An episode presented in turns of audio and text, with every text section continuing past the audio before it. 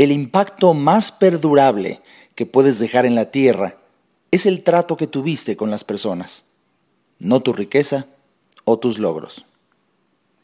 ¿Qué tal? Mi nombre es Alejandro Ariza y este es un audiobook y tengo el impulso irrefrenable de querer compartir contigo un momento que acabo de vivir. Me encuentro en casa, totalmente solo, como me encanta.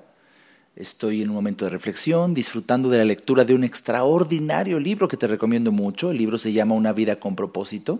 Es un libro cristiano que para las personas que no profesamos esa religión o esas creencias, no importa, el libro es extraordinario. Y así como tengo la oportunidad de leer varios libros de diferentes culturas y tradiciones, lo que me ha dado mi filosofía de vida Nueva Conciencia es la apertura a encontrar lo mejor de todo.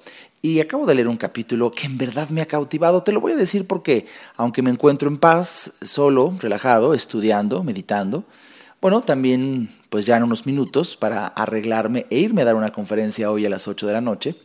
Pero lo que más me emociona y me impacta, porque desde la mañana que vi mi agenda, es lo que más me emociona de mi día, es que llegue la noche después de mi conferencia, que por cierto me encanta, porque después de mi conferencia voy a ir a ver a un amigo que me invitó y me dice, Alejandro, he buscado la mejor botella de vino que he podido porque quiero invitarte a mi casa a platicar.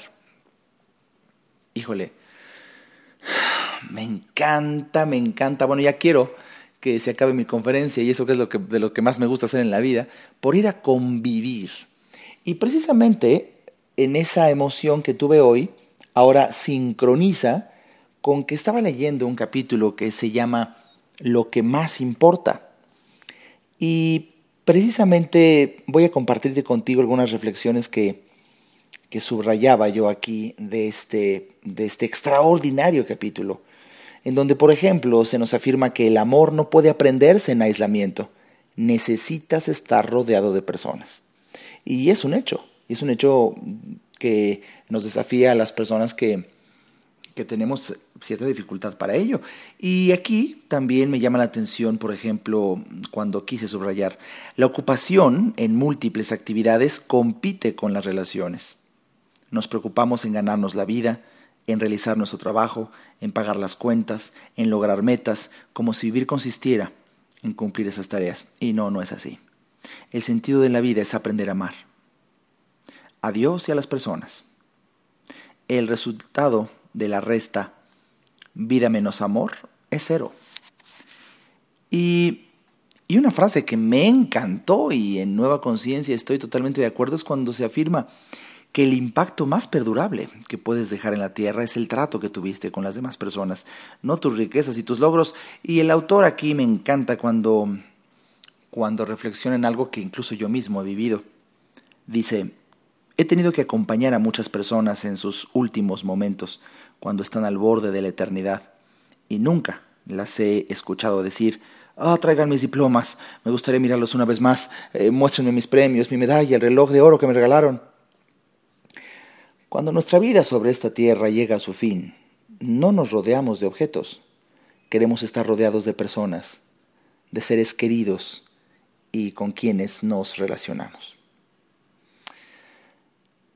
Escucha esto. El mejor regalo de amor no son los diamantes, ni las rosas, ni los dulces, es brindar tu concentración. El amor se concentra tanto en otra persona que por un instante uno se olvida de quién es. Y aquí en Nueva Conciencia he dicho tantas veces que es un verdadero privilegio indescriptible que un ser humano llegue a concentrarse tan plenamente en lo que está diciendo el otro, que hoy comprendo cuánto amor se ha manifestado y se manifiesta ahí. Anoche tuve una cena precisamente en donde hoy entiendo que fui tocado por el amor de la persona que me escuchaba. Porque anoche se lo decía en la cena. Qué impacto que me pongas tanta atención. Muchas gracias. Y hoy, hoy leo esto. Bueno, pues tenía que dejarlo aquí para ti. Espero, espero que te guste. Mi nombre es Alejandro Ariza. Hasta pronto.